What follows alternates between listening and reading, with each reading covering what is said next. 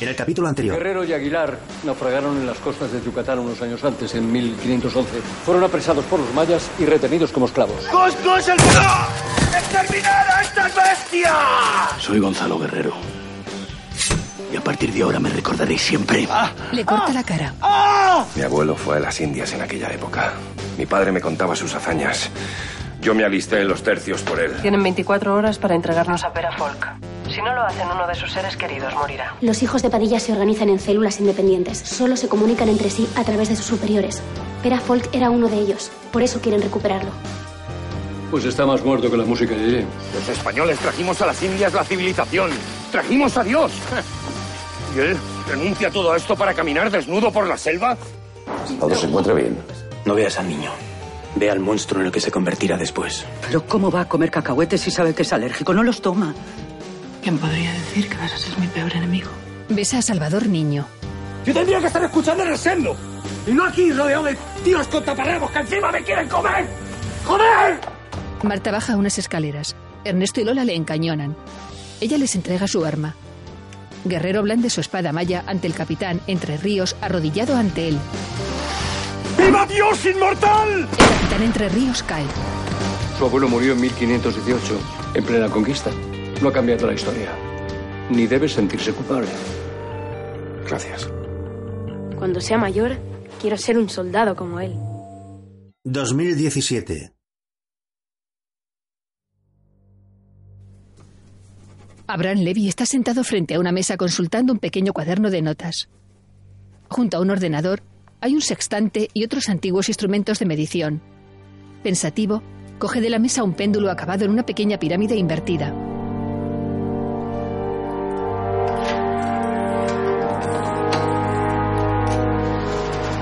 Entran dos hombres. Uno es el hombre de pelo entrecano que dirige el ángel exterminador. Su acompañante tiene barba. Quiero ver a mi familia. Todo a su tiempo. ¿Ha conseguido algún avance? Os dije que me pedís un imposible. No se puede viajar al futuro. Por favor, Abraham. Si a usted le hemos traído del siglo XV. El año 2017 es final de viaje. Es la época... Del último y principal ministerio del tiempo. Sí, sí, ya lo sabemos. Pero queremos ir más allá. Tal vez si usara la computadora. Le instruimos suficientemente bien como para que no la use. Yo soy hombre de mi época. Nos engaña. Seguro que ha descubierto algo. En cuatro meses hasta yo lo habría hecho. Os doy mi palabra, no es posible. De nada sirve la palabra de un judío. Podría hacerle hablar.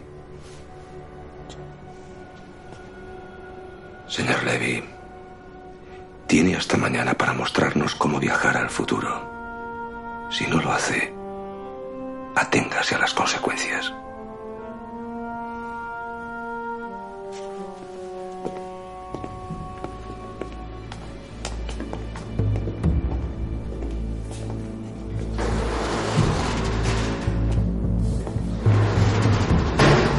Abraham coge el pequeño péndulo.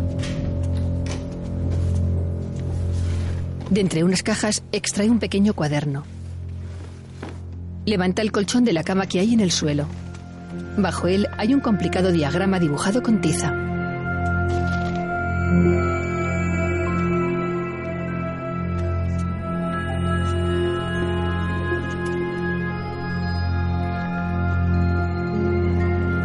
Abre el cuaderno que mantenía escondido. Pasando unas páginas, consulta algo en una de ellas.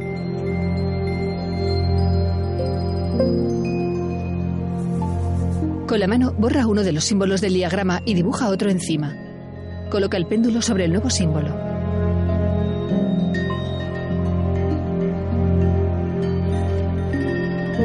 Consultando de nuevo el cuaderno, borra un segundo símbolo y dibuja otro sobre él.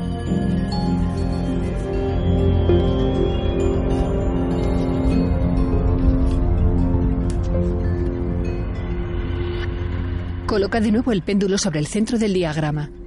La cadena comienza a dar vueltas sobre sí misma. Abraham sonríe satisfecho. Se pone de pie frente al diagrama. Este comienza a brillar.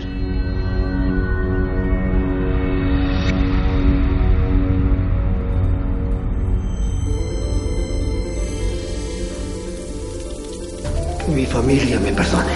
El suelo se rompe en pedazos abriéndose una agujero. Dios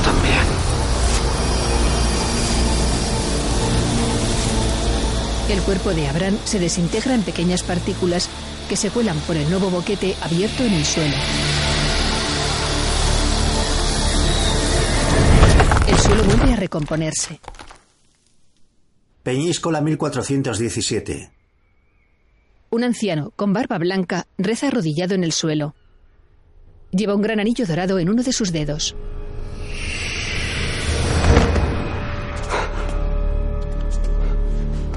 Abraham se incorpora. ¿Quién sois? ¿Dónde estoy? Los títulos de crédito aparecen sobre imágenes de animación. Panorámica nocturna de la ciudad de Madrid. La silueta de un hombre con greñas y bigote se enciende un cigarrillo apoyado en un muro. Hugo Silva, Nacho Fresneda, Macarena García. La cámara entra en un edificio. La silueta de un hombre con sudadera y capucha camina por su interior. Una escalera de caracol desciende por un pozo. Cayetana Guillén Cuervo, Juan Gea, Francesca Piñón, Jaime Blanc. La vestimenta del hombre con sudadera cambia mientras camina. Multitud de llaves cuelgan de cadenas. Producción ejecutiva Javier Olivares, Cliffhanger Televisión, director Marvin Hill. La silueta del hombre cae en los engranajes de un reloj. Atraviesa un campo de batalla y cruza una puerta. Varias explosiones dan lugar a un cielo estrellado sobre la ciudad de Madrid. Una serie creada por Javier y Pablo Olivares. Un muro de ladrillo se cierra cubriendo la pantalla. El Ministerio del Tiempo. Capítulo 30. El cisma del tiempo. Peñíscola 2017.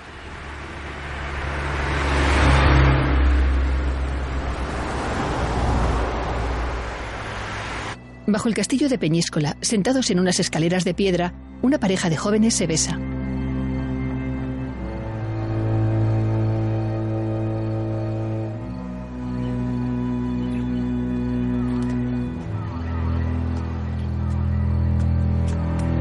¿Qué hacéis, insensatos? Es el anciano que estaba rezando.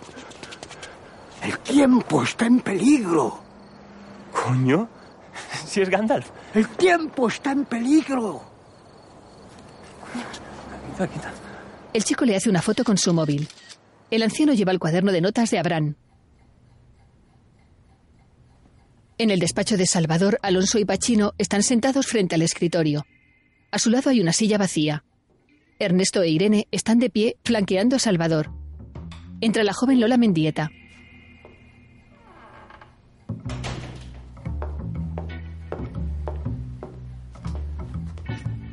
Bien, les comunico que a partir de hoy, Lola formará parte de la patrulla.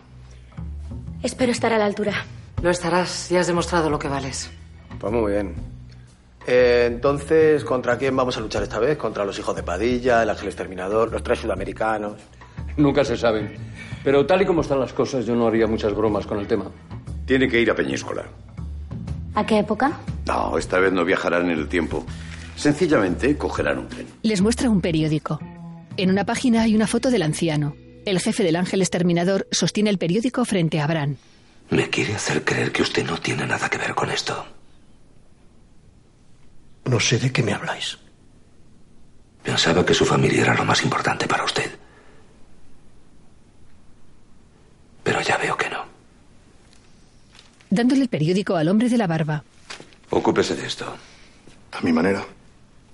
A la manera que haga falta. Dirigiéndose de nuevo hacia Abraham.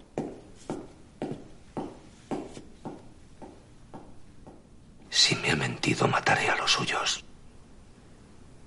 Y usted será testigo de ello.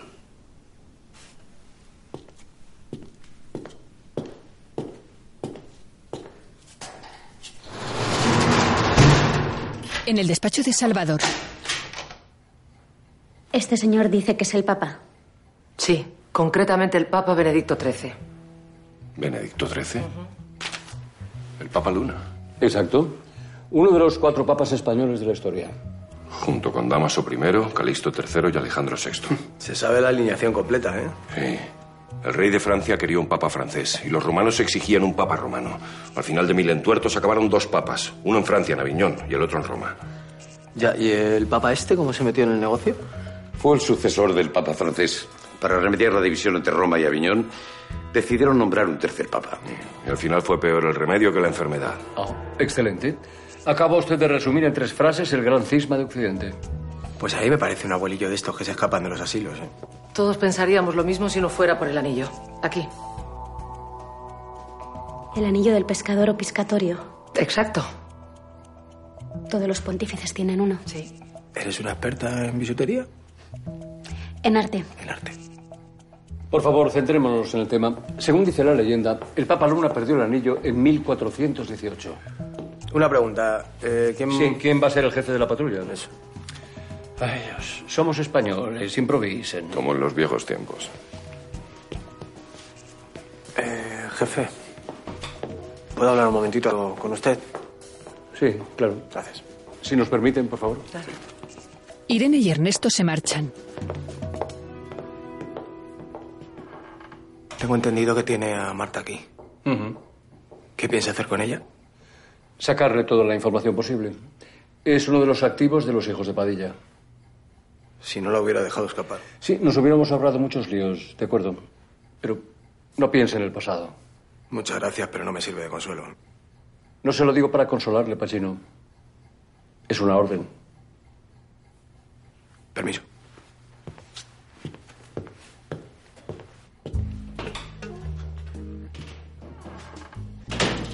En la cafetería del ministerio. ¿No deberíamos irnos ya? No, quedan dos horas para que salga el tren. Y en la cafetería además te clavan. Bueno, y el café es todavía peor que este, ¿eh? Eso es imposible. Sí, sí. Lola se gira hacia Alonso. Su compañero está sentado en una mesa con los ojos cerrados. ¿Se ha dormido? No, está rezando.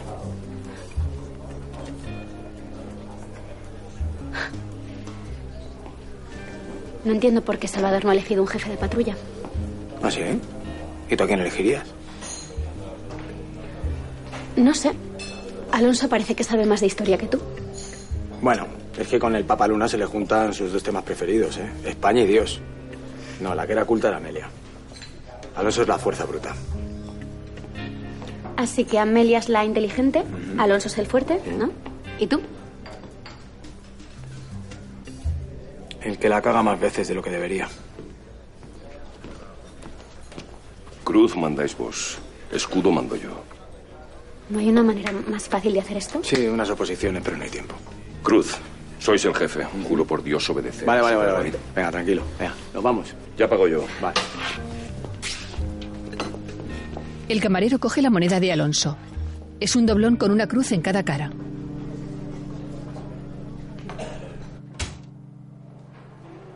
En la habitación de hospital donde descansa el Papa Luna, entra vestido de enfermero el hombre de la barba.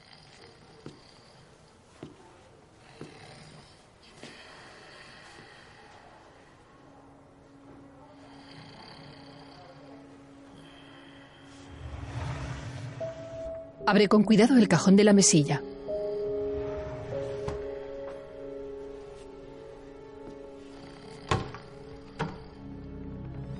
Abre las puertas del armario, descubriendo el cuaderno de notas. ¿Quién sois? Un auxiliar de enfermería. ¿Quién? No se preocupe, aquí le cuidaremos. Si quiere podemos lavarle la ropa. No, no, no, no. No toque nada. Pero Es un agente de policía. Vuelve a mirar el cuaderno de notas. Cierra las puertas. Marta está sentada en la sala de interrogatorios. Salvador, de pie, ojea unos documentos. Reconozco que me resulta extraño interrogar a alguien que, que me ha salvado la vida. Para su información fui yo quien decidió raptarle. Pero fue incapaz de dejarme morir. ¿Por qué lo hizo? No, yo se lo diré.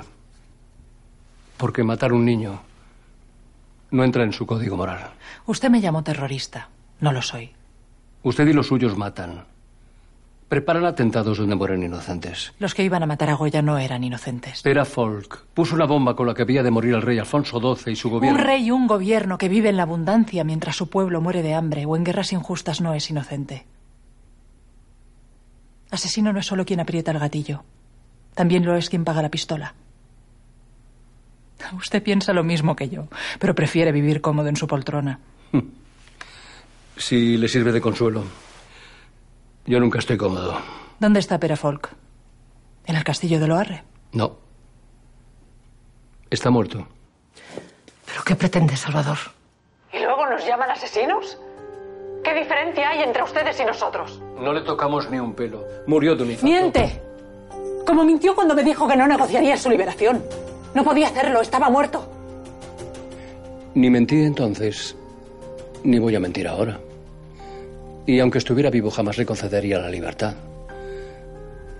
Como tampoco se la voy a conceder a usted. No tiene usted nada, Marta. Su propio compañero intentó matarla. O mucho me equivoco, o es usted una traidora para los suyos.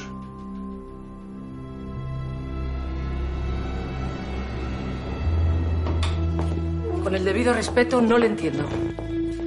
Y usted tampoco, ¿no es cierto? ¿Pero por qué le ha contado a Marta que Perafolk está muerto? Porque Marta no va a salir de aquí. Eso si no da con sus huesos en lo arre. No tiene forma de comunicárselo a los demás comuneros.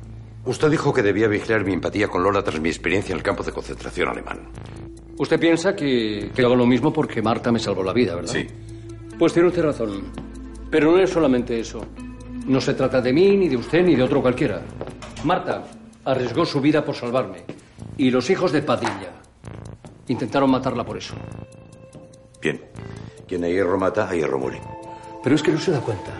Marta tiene su propio código moral, distinto al nuestro, pero lo tiene. Y esa es la única vía que tenemos para sacar información de ella. ¿Está insinuando que va a negociar con ella? Bueno, me lo estoy pensando. Usted dijo que jamás negociaría con terroristas. No, yo dije que jamás aceptaría imposiciones. Ni que jamás dejaría en libertad a alguien que pudiera volver a matar, como Perafolk. Toda falta merece su castigo. Me parece que es justo y necesario. Oh. Se ha levantado usted muy apostólico y romano esta mañana. ¿Son los aires del pasado que vuelven? Bien, ahora por favor déjeme solo. Necesito pensar. Sí, señor. Irene sale del despacho. Ernesto, antes de salir, mira unos instantes hacia Salvador. Este le devuelve la mirada.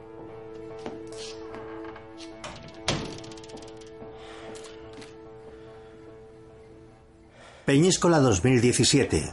Con lo rápido que se viaja por las puertas. Bueno, bueno, tampoco os quejéis. Además, la película que nos han echado estaba de lujo. ¿Sí? ¿Te ha gustado esa de las brujas de Pugarramurdi? Los actores estaban de puta madre, que no. Muy buenas. Ministerio de, de Interior. Adelante. Gracias. Entran en la habitación del Papa. Buenas tardes.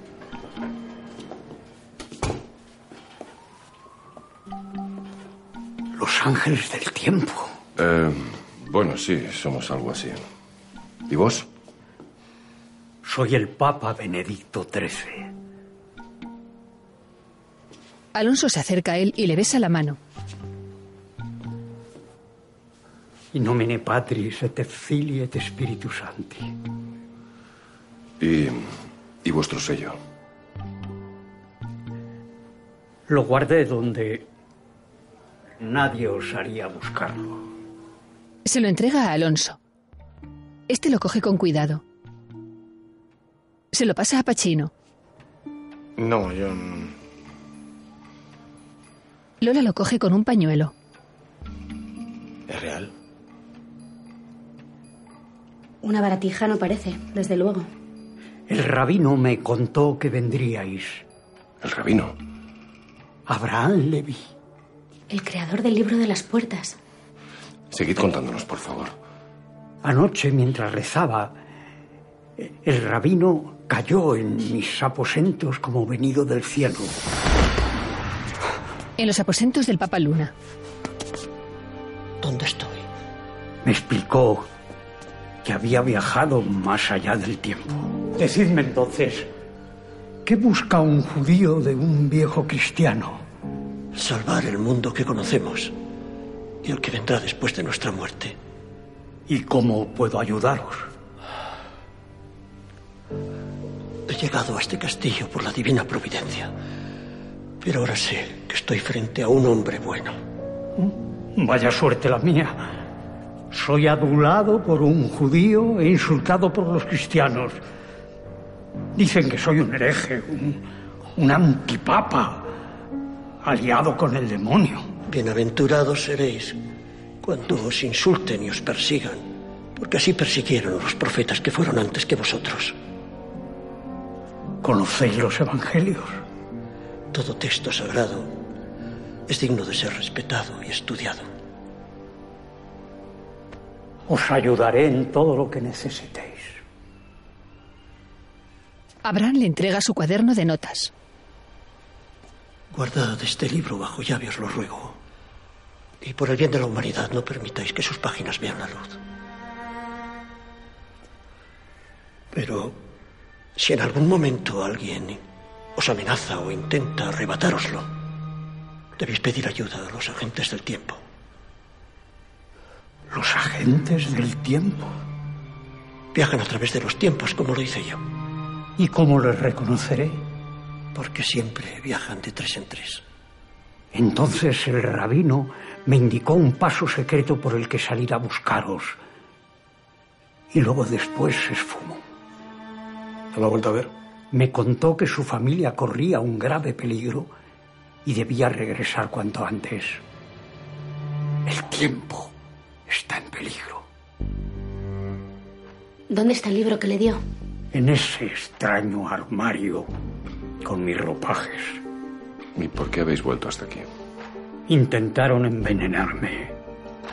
Estaba dando buena cuenta de unos confites emponzoñados cuando, gracias a Dios, se obró el milagro. Mi cuerpo reaccionó violentamente y devolví todo cuanto había ingerido. Según mi galeno, me libré de una muerte segura. Y todo para custodiar el libro. Aquí dice que fueron sus adversarios. No querían el libro, querían que renunciase al papado, por las buenas o por las malas. Eso no me tranquiliza. Bueno, según los escritos, no volverán a intentarlo. Entonces la cosa va en serio, ¿no? Ni os lo imagináis. No se preocupe. Le dejaremos en casa sano y salvo. El policía empuja la silla de ruedas del Papa. La patrulla camina tras él. ¿En qué año decís que estamos? 2017 después de Cristo, Santidad. ¿Y quién es el Papa ahora? Un argentino. Un argentino. ¿Y eso qué es? Compañero, ya nos ocupamos nosotros. Gracias. ¿Qué, qué es un argentino? El hombre de la barba les espía tras una puerta. Tenemos problemas. Registradlo todo. Coge de la pechera al rabino Abraham. Me ha engañado. Le he tratado como a un invitado y se ha burlado de mí. ¿Qué ha descubierto? ¿Puede viajar al futuro, sí o no? La cábala solo permite viajar al pasado para conocer nuestros errores y no repetirlos. ¡Mentira! No puedo. No puedo. El futuro solo está en manos del Creador. ¡Maldito judío! Ya fuimos expulsados del paraíso por jugar a ser dioses. ¿Hasta dónde queréis arrastrarnos con vuestra codicia? ¡Yo venero al Creador más que nadie! ¿Entendido? Le apunta con una pistola. ¡Confiese que ha descubierto! Por favor. Señor, mire esto. Descubren el complicado diagrama. ¿Qué es eso? Es el árbol de la vida. Un símbolo cabalístico. Representa el mapa de la creación. Continúe. En la actualidad, el Papa mira a través de unos prismáticos desde lo alto del castillo de Peñíscola. Curioso aparato este que permite ver de cerca lo que tan lejos está. Bueno, es que los tiempos adelantan, que es una barbaridad. Observa a dos mujeres que hacen topless. Santa María Mater Dei, ora pro nobis peccatoribus. ¿Ocurre algo? No eran imaginaciones mías cuando me trajisteis hasta aquí. Esas mujeres están desnudas a plena luz del día. Sí, son otros tiempos, Santidad.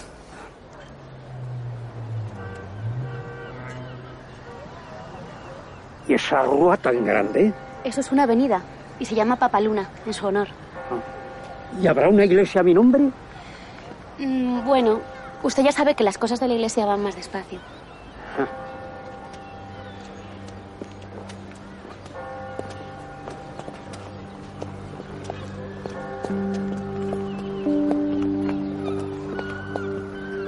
El pontífice observa con los prismáticos otra parte de la bahía.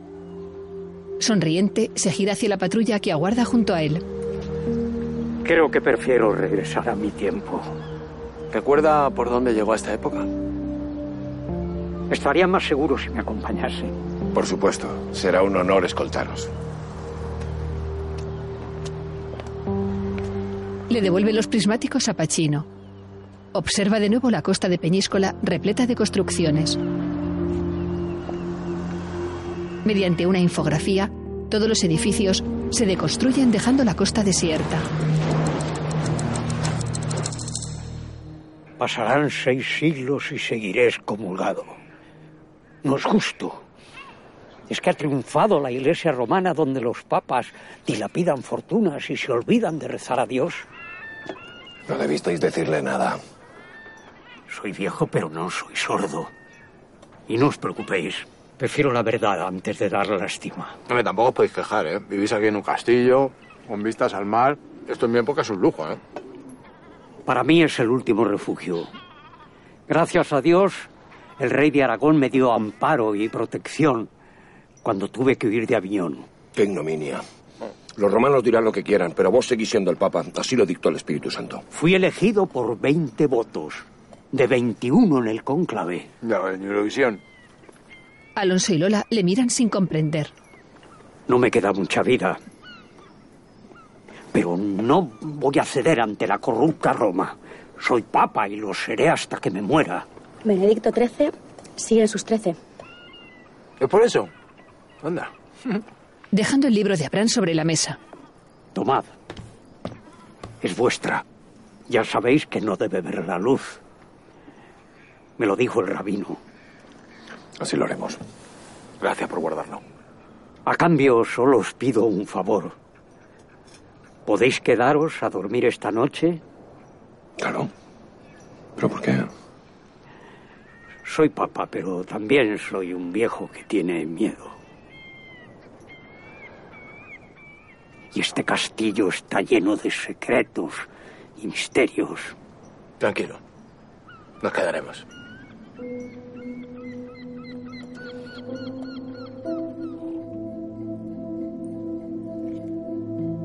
Salvador está sentado en su despacho. Sobre la mesa tiene abierto el expediente de Marta. Coge una de las fotografías. Pensativo, la observa.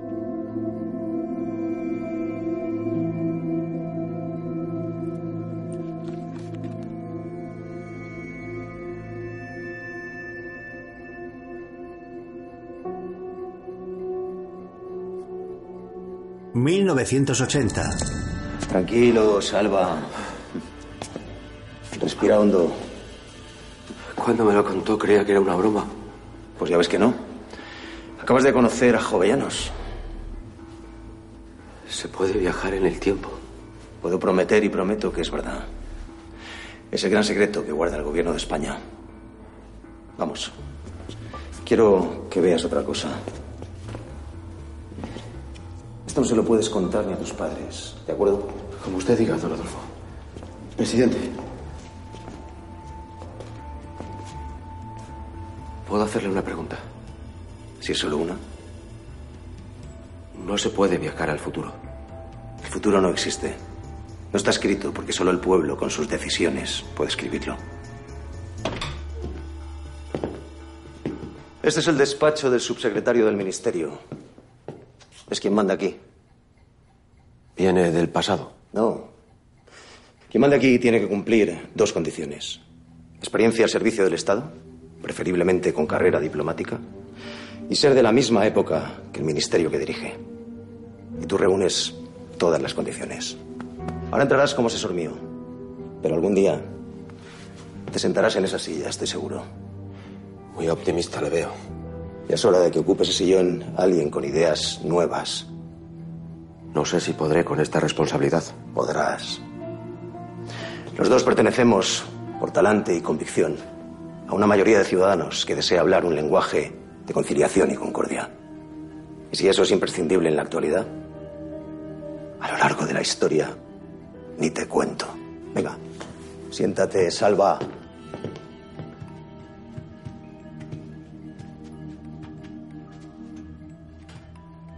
Se sienta en el sillón.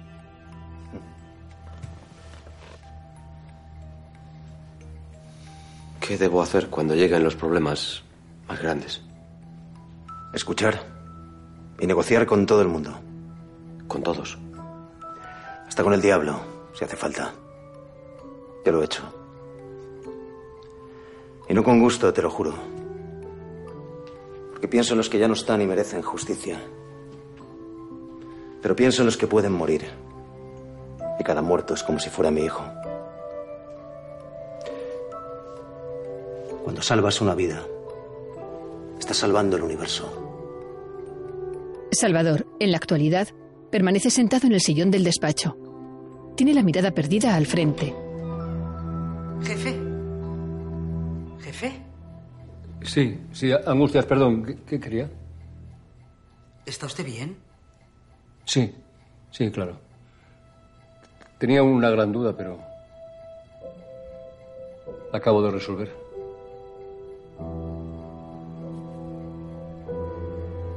Marta está sentada en la sala de interrogatorios.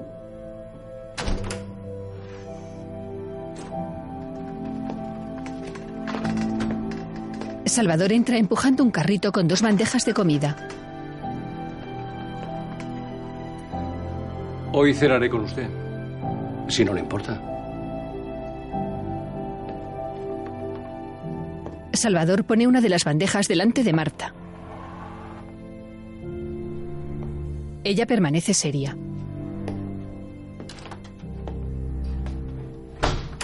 En el castillo de Peñíscola, Alonso ojea el libro de Abraham.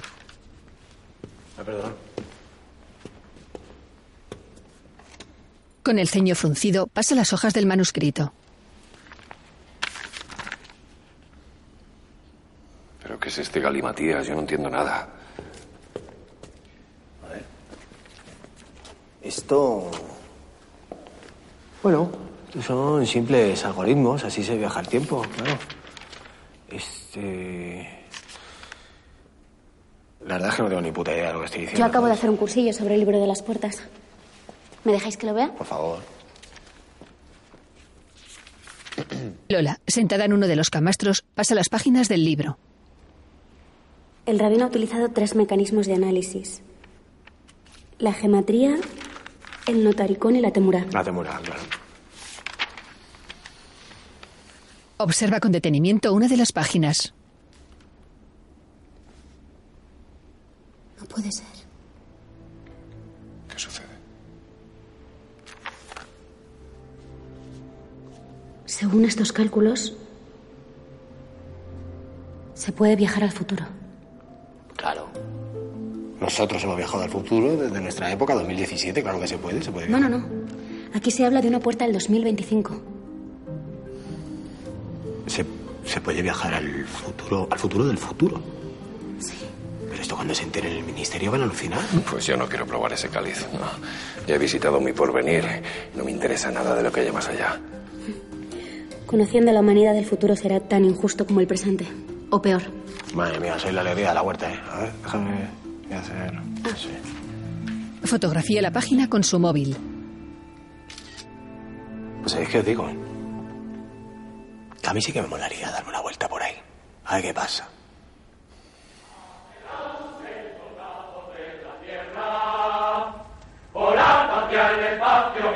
Pachino de niño lee un tebeo sentado en una cama. En la portada se lee Diego Valor.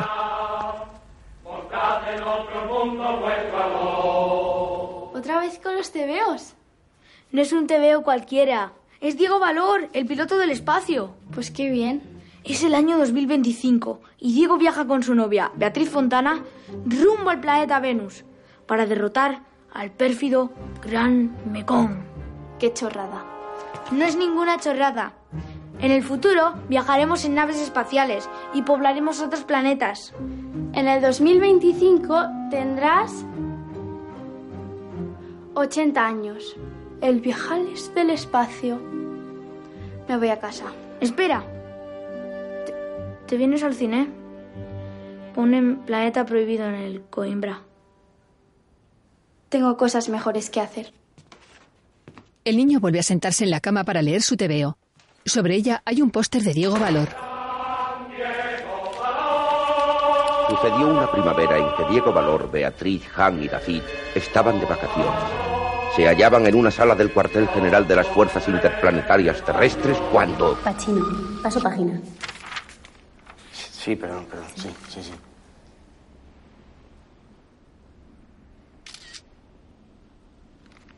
¿Y ¿No podemos hacer la copia de seguridad mañana o cuando lleguemos al ministerio? ¿No? Toda precaución es poca. Alonso sonríe. Lola le mira. ¿Por qué sonríes? Porque ella habla como si fuera la jefa, ¿eh? Bueno, nunca no fue mal con la jefa, ¿verdad? ¿Verdad? ¿Aún echáis de menos a Amelia? Mucho. Ni te imaginas. Pero vos sois vos. Y ella es ella. Eso es verdad. Y vos impedisteis que esos bastardos de los hijos de Padilla nos ejecutaran. Eso no lo vamos a olvidar nunca. Ella sonríe. Sus compañeros la imitan. En la sala de interrogatorios. No ha comido mucho. Es difícil tener apetito en mi situación. Mm. ¿Café?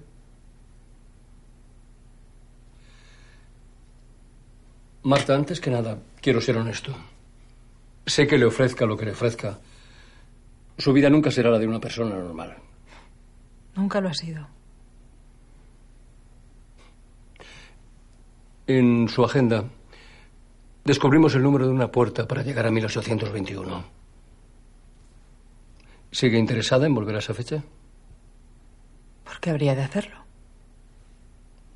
Porque su época. Y porque ya lo intentó con anterioridad. Para salvar a su padre. Le muestra unas fotografías. En una de ellas está Marta. Junto con estos hombres. Su padre fue ejecutado el 28 de mayo de ese mismo año por poner una bomba en plena calle, donde murieron civiles, un par de aristócratas y niños. Mi padre no lo hizo. Nuestro objetivo es proteger a los débiles, no asesinarlos. Yo misma lo he hecho con usted cuando era niño. ¿Y sabe por qué lo hice? Para ser digna de las enseñanzas que me inculcó mi padre. Por eso intentó liberarle. Mi padre está en la cárcel por fundar los hijos de Padilla, no por los delitos que haya cometido. Marta, supongo que si yo no le mentí antes con lo de Pera Folk, usted no me va a mentir ahora. Le juro que le digo la verdad. Mi padre es inocente. Me lo dijo segundos antes de que le detuvieran. Podemos ayudarnos mutuamente. Ni usted ni yo queremos que mueran inocentes. Le propongo viajar al pasado para salvar a su padre de la ejecución. No puedo prometerle la libertad, pero estará en una prisión actual. Claro que a cambio tendrá usted que darme alguna información. Nada es irrevocable, excepto la muerte. De día, en el castillo de Peñíscola, Pachino y Alonso duermen en sendos camastros.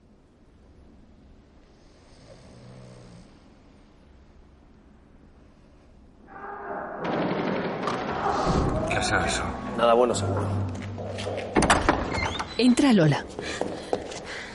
Tienen al papa. ¿Pero qué ha pasado? Estaba vigilando y han aparecido unos hombres de repente. No me han visto de milagro. Guíanos allí de inmediato. Dos hombres del Ángel Exterminador arrastran al Papa Luna. ¡Soltadme, malvados! Lo colocan frente al hombre de la barba. Volved a Roma y decidle que jamás claudicaré. No venimos de Roma, os lo aseguro. Soltadle. Dios Todopoderoso, si soy el verdadero Papa, que el cielo se abra y un rayo de tu ira fulmine a estos desalmados. ¡Ahora! Su secuestrador mira unos instantes al cielo. Por última vez. Díganos dónde tiene el libro. Jamás. Di mi palabra de salvaguardarlo. Si no colabora, pronto habrá fumata blanca. Y no veo que tengamos nada para quemar. Salvo usted. Vaya época. Debemos atacar, vamos. Llevan armas automáticas, son más que nosotros. Le vamos a atacar. Yo con mi arma me basto y me sobro para acabar con esos miserables. Y vos sois bueno con el revólver. Es fiable, es campo abierto. Nos ven a kilómetros. ¿Vais a dejar morir al Papa? La prioridad es el libro. Es un anciano indefenso. Lo sé, cuando tengamos un plan venimos a por él. No, vamos, escúchalo eso. Dejadme eso. Es una orden. La patrulla huye. Tres asaltantes corren tras ellos.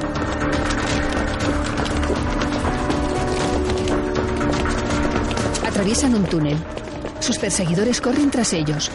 Bajan por unas escaleras.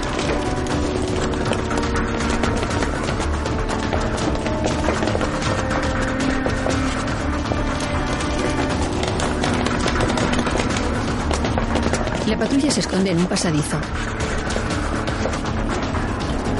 Sus perseguidores pasan de largo. Uno de ellos mira unos instantes hacia donde se han ocultado. Luego sigue su camino.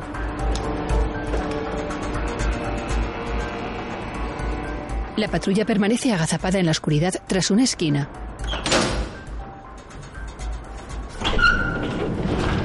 Alonso abre una puerta escondida. Hace señas a sus compañeros para que la atraviesen. Yo, Hugo de Caramonte, juro proteger al Papa. Ya. El caballero arrodillado les mira. Son caballeros templarios. ¿Por qué os detenéis? Intrusos. Y una mujer. Espías del rey francés. ¡Matadles! No dais un paso más. No es posible. El caballero templario se gira hacia una tabla pintada colgada de la pared.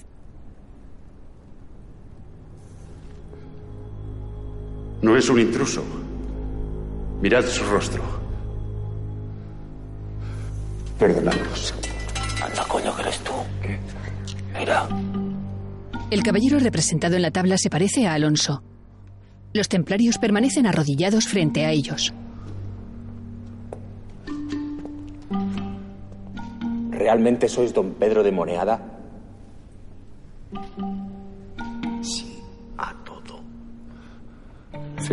Sí, soy yo. Pero vos. Vos perdisteis la vida a mi lado en el sitio de Acre tiempo ha. Yo era niño y aún os recuerdo. No habéis envejecido nada. Sois un espíritu. Sí. Sí, soy un espíritu. He vuelto de entre los muertos para ayudaros a vosotros, mis hermanos templarios. Muy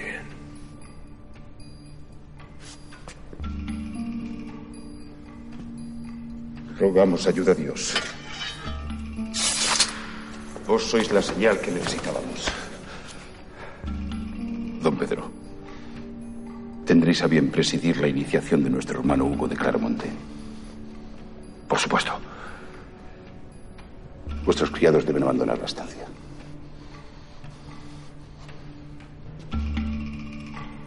En el despacho de Salvador, Estamos locos. Pretende que le pida a su majestad que conmute la pena capital a un asesino. Exacto. ¿Y qué le digo al rey? Que el tipo al que ha ordenado ejecutar se ha ido de parranda. Fernando VII no tendría por qué enterarse. Le piden un imposible. No sé cómo será aquí en 2017. Pero les aseguro que en 1821 el rey es Dios. Y por si no lo saben, Fernando VII planea un golpe para restablecer el absolutismo en un par de años. Conocemos la historia, gracias. Pues entonces también sabrán que Fernando VII hará una escabechina con los intelectuales y ahorcará al general Riego. Y a mí, si desobedezco sus órdenes. Palazuelos. No, no y no. Los cafés. Angustias coloca la bandeja sobre la mesa. Palazuelos le mira sonriente. Salvador. Gracias. Se nota que no es de puchero. Angustias. Gracias. Palazuelo se gira para observar cómo Angustia se aleja. Bien, entonces pasaremos al plan B. ¿Y qué plan es ese? Ejecutar a otro que no sea cascajosa. Claro, detengan a otro indeseable que tenga delitos de sangre para que sustituya a Cascajosa.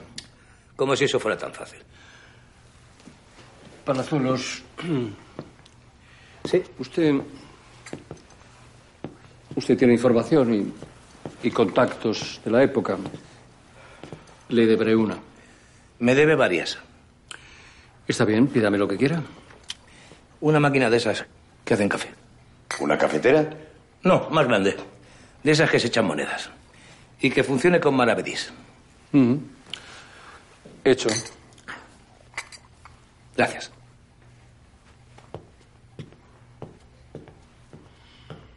Salvador se dirige a Ernesto e Irene. Gracias. Sé que no están de acuerdo con mi decisión. Usted manda.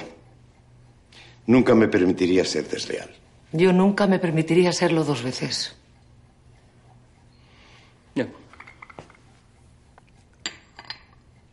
Frente a la máquina de café. Explíqueme otra vez eso del Carmelita. El cappuccino. Eso. Es como un café con leche con cacao y crema por encima. ¿Y el descafeinado? Un café que no quita el sueño. Entonces, ¿qué gracia tiene? A estas alturas ninguna, créame. Todo viene explicado en el libro de instrucciones. No cambiaría por nada en el mundo sus explicaciones en persona. Puedo llamarla Angus. Si no quiere recibir una patada en la espinilla, no. Y ya se puede llevar la máquina. Y espabile, que tiene que salvar a un hombre del patíbulo.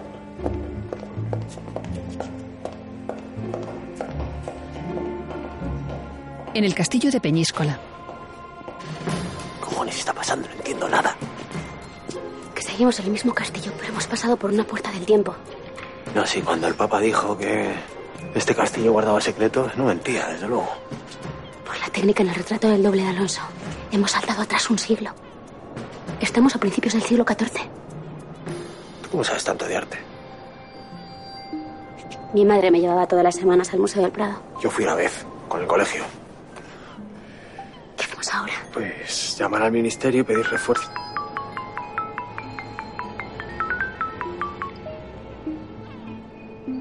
¿Sí? Hola, señor Méndez. ¿Con quién hablo? Eso no importa. Lo que importa es que usted tiene algo que pertenece al ángel exterminador. ¿Cómo ha conseguido este número? Si no me entrega el libro, su santidad Benedicto XIII morirá. Bueno, tampoco hay que ponerse así, ¿eh? Las cosas se pueden hablar. No vuelva a interrumpirme. También ejecutaré a Abraham Levy. Y por si no es consciente de ello. Eso supondrá que el rabino jamás entregará a Isabel la Católica el libro de las puertas. Creo que ha comprendido la gravedad de la situación. Queremos al rabino y al papa a cambio del libro. Les espero al alba en el patio de armas. ¿Me ha oído bien? Queremos a los dos. Si no, no hay libro. Si intentan algo extraño, piden ayuda al señor Martí. Ejecutaré al papa y al rabino inmediatamente.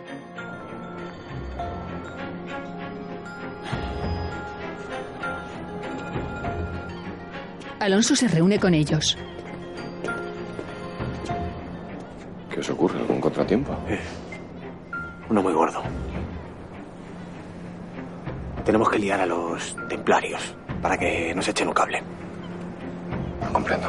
Hay que inventarse algo para que nos ayuden con el papa. No pienso mentirles. Sería una deshonra. ¿Qué queréis de nos, don Pedro? Quiero que luchéis a nuestro lado. Cuando os vi morir con gallardía a manos de aquel sarraceno, pedí al Señor una oportunidad para vengaros. El Altísimo os ha escuchado. ¿Quiénes son nuestros enemigos, don Pedro? Lobos con piel de cordero. Falsos profetas que fingen servir a Dios, pero solo abusan de él para engañar a los verdaderos cristianos. Reunid a cuantos caballeros podáis. Han muerto todos, don Pedro. Ya solo quedamos seis. Seis. El rey de Francia acusó de herejía la orden del Temple y mandó nuestra captura. Ejecutaron a muchos, tuvimos que huir. Construimos este castillo sobre la alcazaba árabe. Es nuestro último refugio. Pero esto no puede ser el final de la orden. Si hemos de morir, sea. No habrá mayor honor que luchar de nuevo a vuestro lado. Desenvainando su espada. No por mi gloria, señor, sino por la vuestra. No por mi gloria, señor, sino por la vuestra. Marta sostiene una tablet en sus manos. ¿Quiénes sois? ¿Dónde me lleváis? ¿Qué queréis de mí? No voy a hablar. Soltadme. Pronto podrá ver a su padre. Viene camino del ministerio. Coloca una hoja en blanco delante de Marta. Deja una pluma estilográfica sobre ella y se aleja. Ernesto se sienta frente a ella. Marta coge la pluma y comienza a escribir.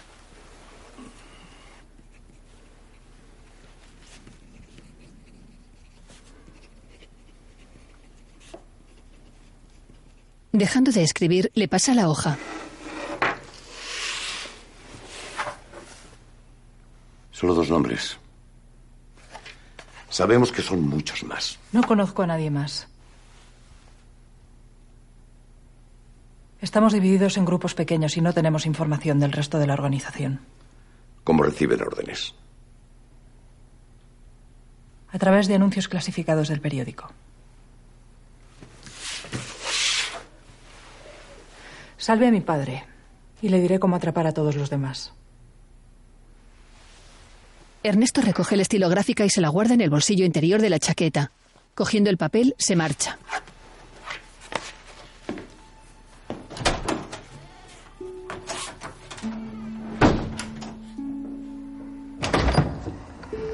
Dos militares españoles con uniformes del siglo XIX escoltan al padre de Marta por uno de los pasillos de las puertas.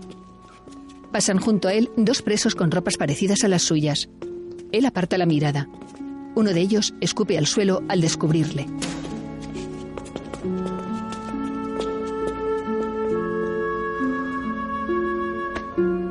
El padre de Marta, compungido, sigue caminando.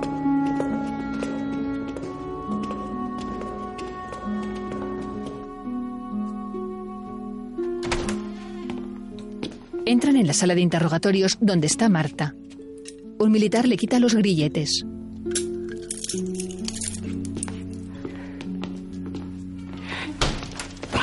Padre e hija se abrazan. ¿Está bien? ¿Le han hecho daño? Estoy bien, hija. Siéntese, padre, descanse. Así que ha sido cosa tuya. Padre, usted me enseñó que hay que defender a los inocentes. Pensaba que no volvería a verte. Y habría sido mejor. ¡Traidora! ¡Has vendido a los tuyos! Dios mío. ¡Seguridad! Angustias, necesitamos un médico en la sala de interrogatorios. Urgente. Los militares retienen al padre. Ernesto entra en la sala. Marta yace en el suelo sobre un charco de sangre. ¿Pero qué ha hecho, cabrón? Es su hija. No. Dejó de serlo cuando traicionó a la causa. Ella creía en su inocencia. Esto es una guerra. Las guerras tienen víctimas. ¿También los niños que mató con la bomba? Las revoluciones tienen sus mártires, sean quienes sean. Quítenlo de mi vista. En el castillo de Peñíscola, los templarios estudian varios mapas. Para acceder al patio de armas sin ser descubiertos, entraremos por este recodo. Hay dos túneles secretos bajo el suelo. Nos emboscaremos. Aquí y aquí. Sea. Vamos a ver. Nosotros estaremos en el patio. Aquí. A una señal mía, atacaréis. Será un honor luchar junto a vos, don Pedro. Recemos antes de la batalla. Todos menos Pachino se arrodillan. Lola le tira de la manga para que lo haga. Dios, mi Señor, llévanos a la gloria. Consigue con mi espada que aquellos que te buscan te encuentren. Los templarios abandonan la sala donde preparan la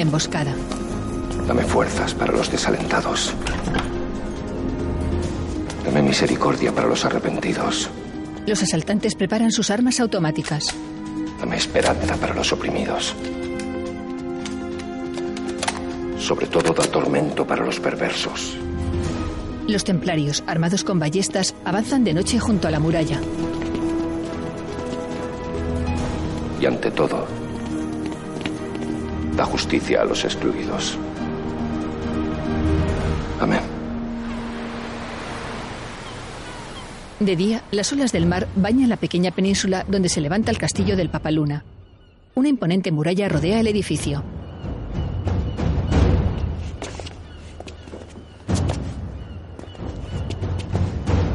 En el interior del castillo, la patrulla avanza lentamente hacia el patio de armas, ahora desierto. Hermoso día para morir.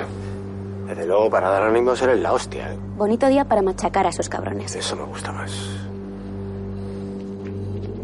Los asaltantes se colocan en diferentes puntos de la muralla que rodea el patio. Todos portan armas automáticas.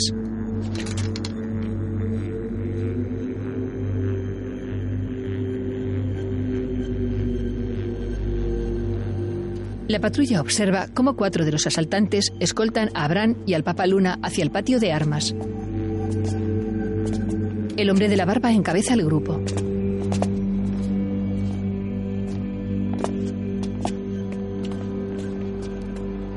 Señor Méndez y compañía, encantado de conocerles. Agradezco que hayan cumplido su parte del trato y no hayan avisado a sus superiores. Bueno, bueno, déjese de discursos. ¿Cómo hacemos el intercambio? Uno de ustedes traerá el libro mientras dejo que estos caballeros vayan hacia donde están. Y cada uno podrá volver a su tiempo sin problemas. Ya lo llevo yo. Buen intento. Que venga la señorita. Lola coge el libro de Abraham. Cuando quiera. Pero antes, tiren sus almas al suelo. Alonso y Pachino dejan sus pistolas en el suelo.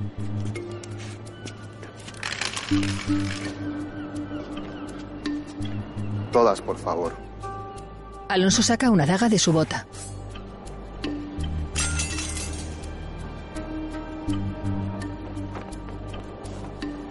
El hombre de la barba les hace una seña a los prisioneros para que avancen.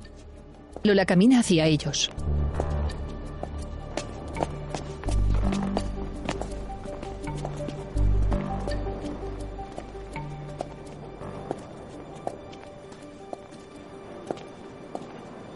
Lola se cruza con Abraham y el Papa Luna.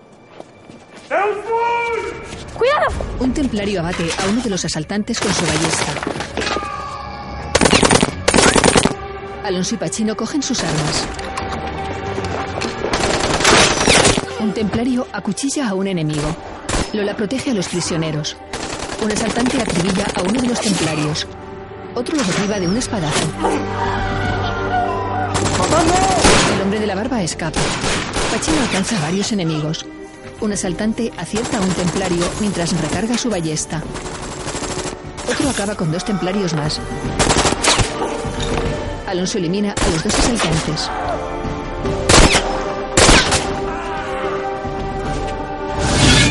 Uno de los templarios se lanza sobre varios enemigos. El hombre de la barba le dispara a quemarropa antes de huir.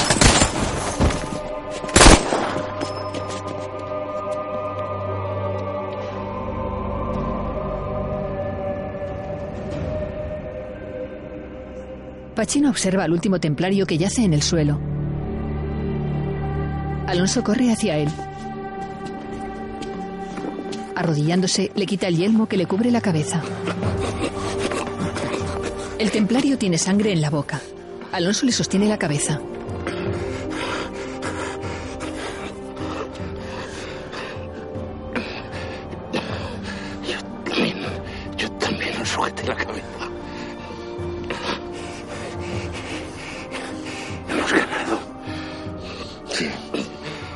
Sido un honor luchar a vuestro lado. De vos aprendí que solo hay una manera de vivir y de morir. Con honor.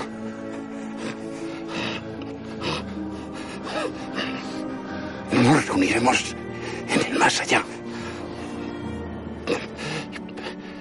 Protegeremos nuestros hermanos. Alonso deja reposar la cabeza del templario sobre el suelo. Luego le coloca la espada sobre el pecho. Siempre.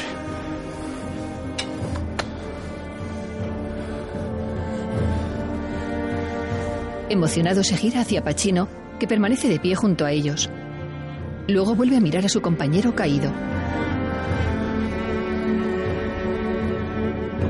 Lola observa el libro de Abraham que sostiene en sus manos.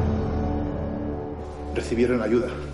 Debieron avisar al ministerio sin darnos cuenta. Sé muy bien que no lo hicieron. Por tu culpa hemos perdido la posibilidad de viajar al futuro. Hemos perdido esta batalla, pero no hemos perdido la guerra.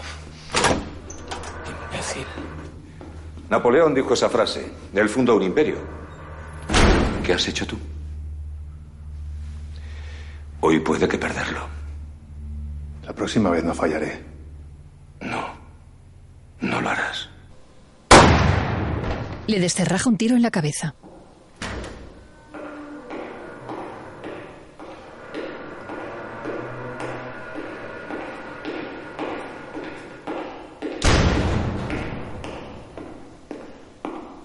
En el despacho de Salvador, este observa el libro del rabino. Así que se puede viajar al futuro. Sí, eso parece. Aunque no lo hemos confirmado. Con la de veces que he dicho que no se podía. No, no podemos asumirlo. Si Presidencia se entera de esto, estamos perdidos. Por eso no debe salir de aquí, ¿entendido? Que bastante tenemos con lo que tenemos. Se giran hacia Angustias. ¿Y a mí por qué me mira? ¿Yo soy una tumba? Pues salga del sarcófago y prepárame una tira doble, por favor. Pero es que no se dan cuenta de la oportunidad que tenemos delante. Podemos anticiparnos a cualquier problema a nivel mundial. No estoy tan seguro. Podemos curar el cáncer, el Alzheimer, con décadas de antelación. ¿Se imaginan el favor que le haríamos a la humanidad? España sería el departamento I más D del mundo entero. Ya veré qué hacer. ¿Dónde está Levi? Levi está en la enfermería, nada grave, le están haciendo unas curas. Mm, ¿Y su familia? ¿Está segura? Bueno, ¿qué? ¿Qué piensa hacer? Por lo pronto darles la tarde libre. Pueden irse. No, usted no, Pachino, quédese, por favor.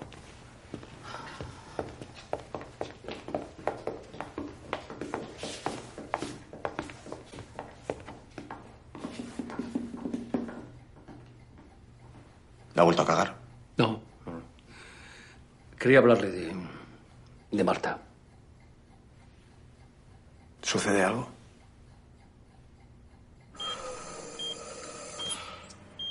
Marta está postrada en una cama del hospital conectada a una máquina de ventilación.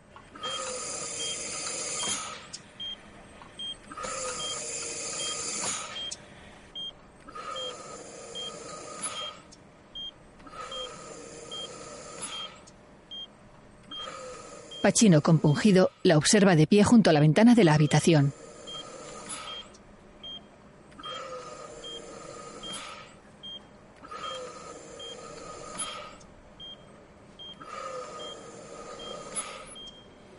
Salvador, con el libro del rabino en las manos, camina junto a Abraham.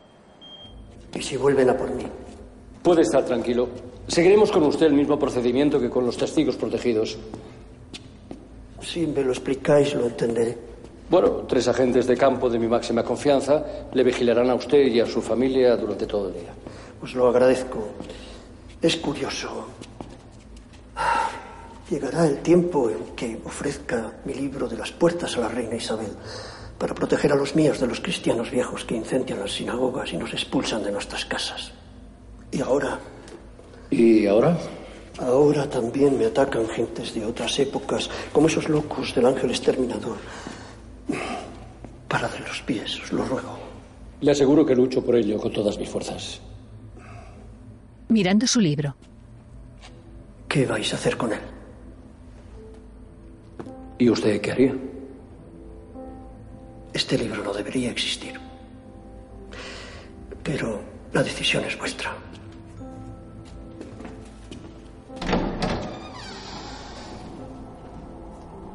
Salvador pensativo observa el manuscrito.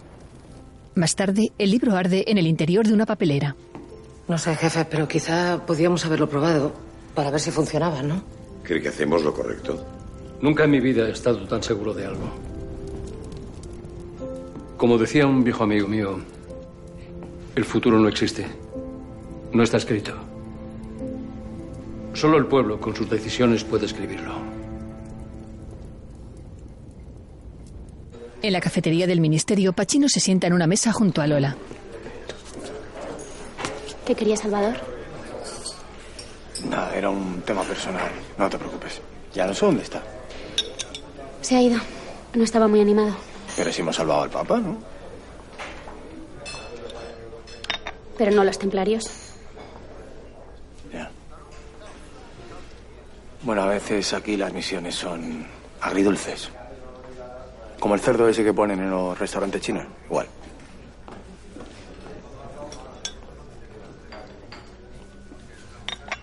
Hasta mañana. Hasta mañana.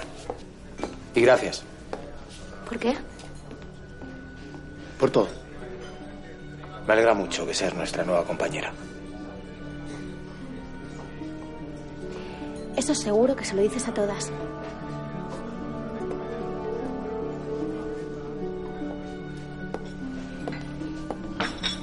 Recuerda que tienes en el móvil una copia del libro con el que se puede viajar al futuro. Ya, ya lo sé.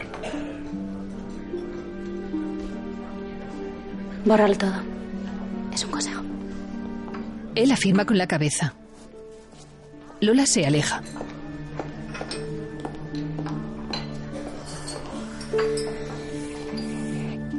Alonso camina por uno de los pasillos de las puertas. Sorprendido, se detiene de pronto.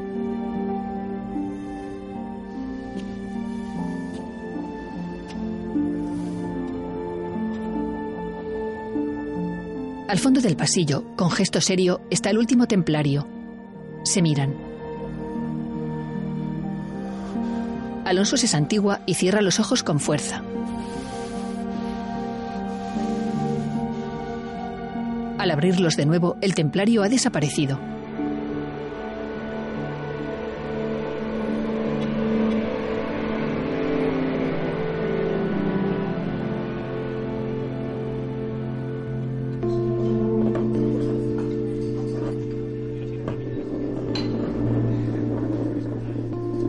Sentado en la cafetería, Pachino tiene la mirada perdida.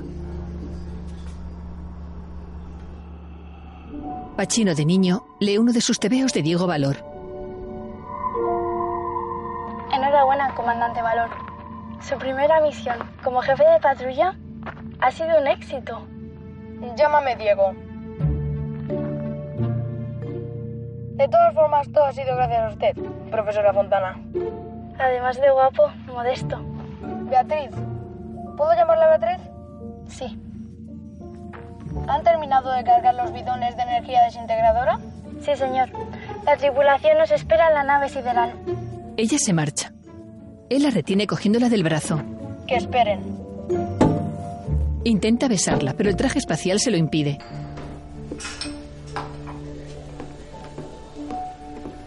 En la cafetería, Pachino observa en su móvil las fotografías del libro de Abraham.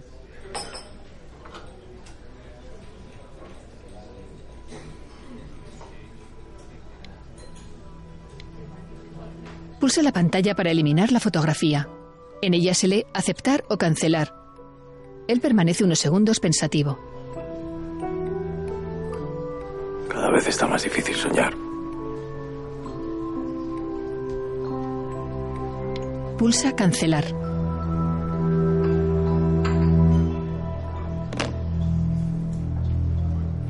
Próximamente.